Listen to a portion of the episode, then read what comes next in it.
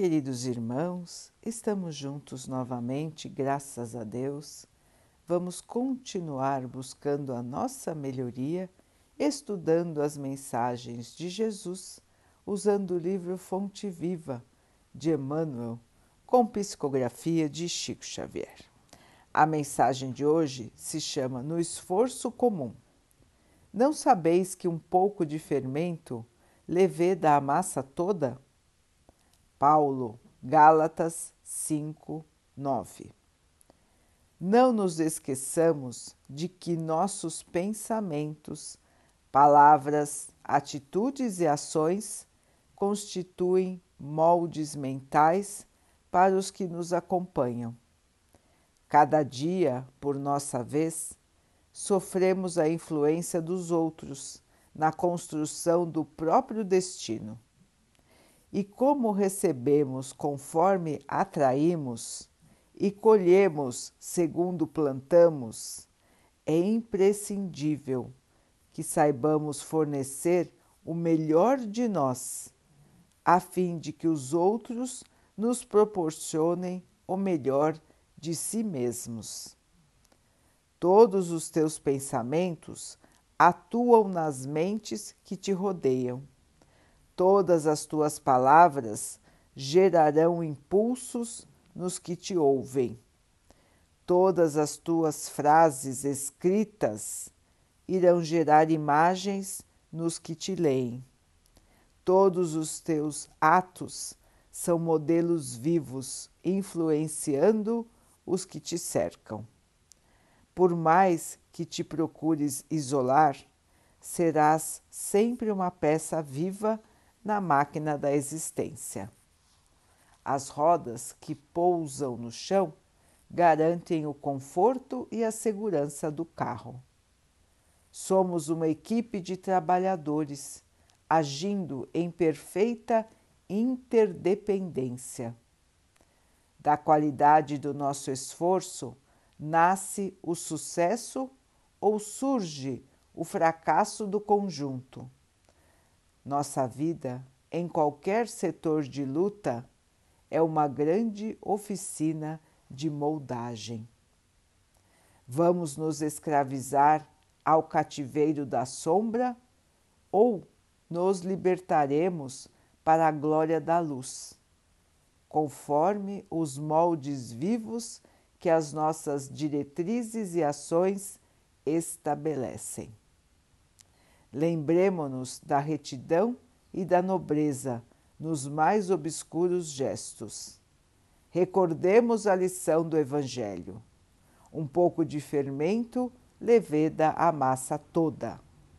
Façamos do próprio caminho abençoada nascente de trabalho e fraternidade, auxílio e esperança, a fim de que o nosso hoje árduo se converta para nós em divino amanhã.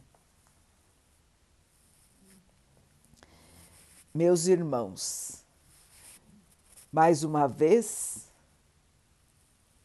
a importância do trabalho de cada um, a importância do esforço de cada um. Como o nosso andar pode influenciar o andar dos que estão ao nosso lado. Muitas vezes nós não tomamos consciência disso. Nós achamos que as nossas ações não têm importância. Achamos que podemos fazer o que queremos, que a vida é nossa, que ninguém tem nada a ver com isso e que o nosso comportamento somente influenciará a nossa própria sorte.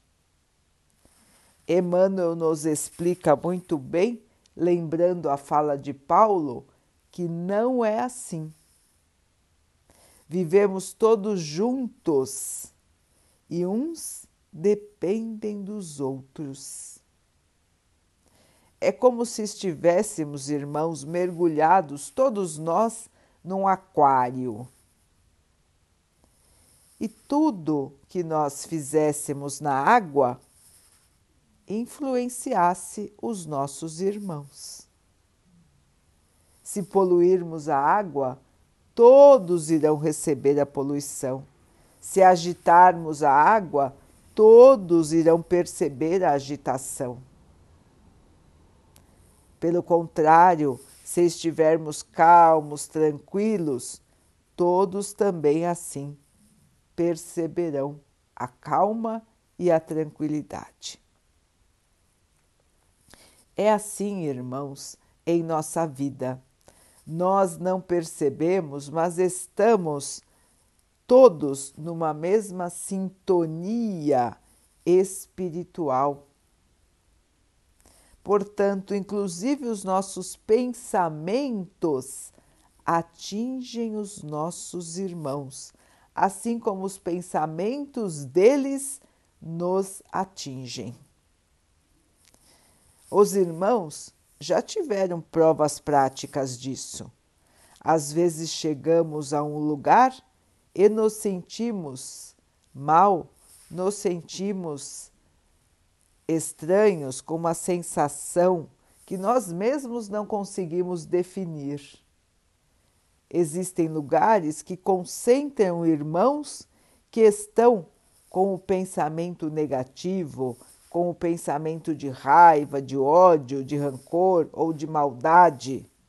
E nós, ao nos aproximarmos, já sentimos aquele, aquela energia ruim.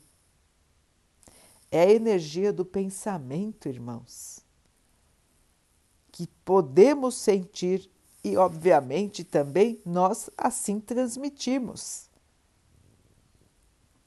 Portanto, irmãos, tudo que emana de nós, a começar pelo pensamento, deve ser cuidado, deve ser verificado e deve ser corrigido, para que não tenhamos responsabilidade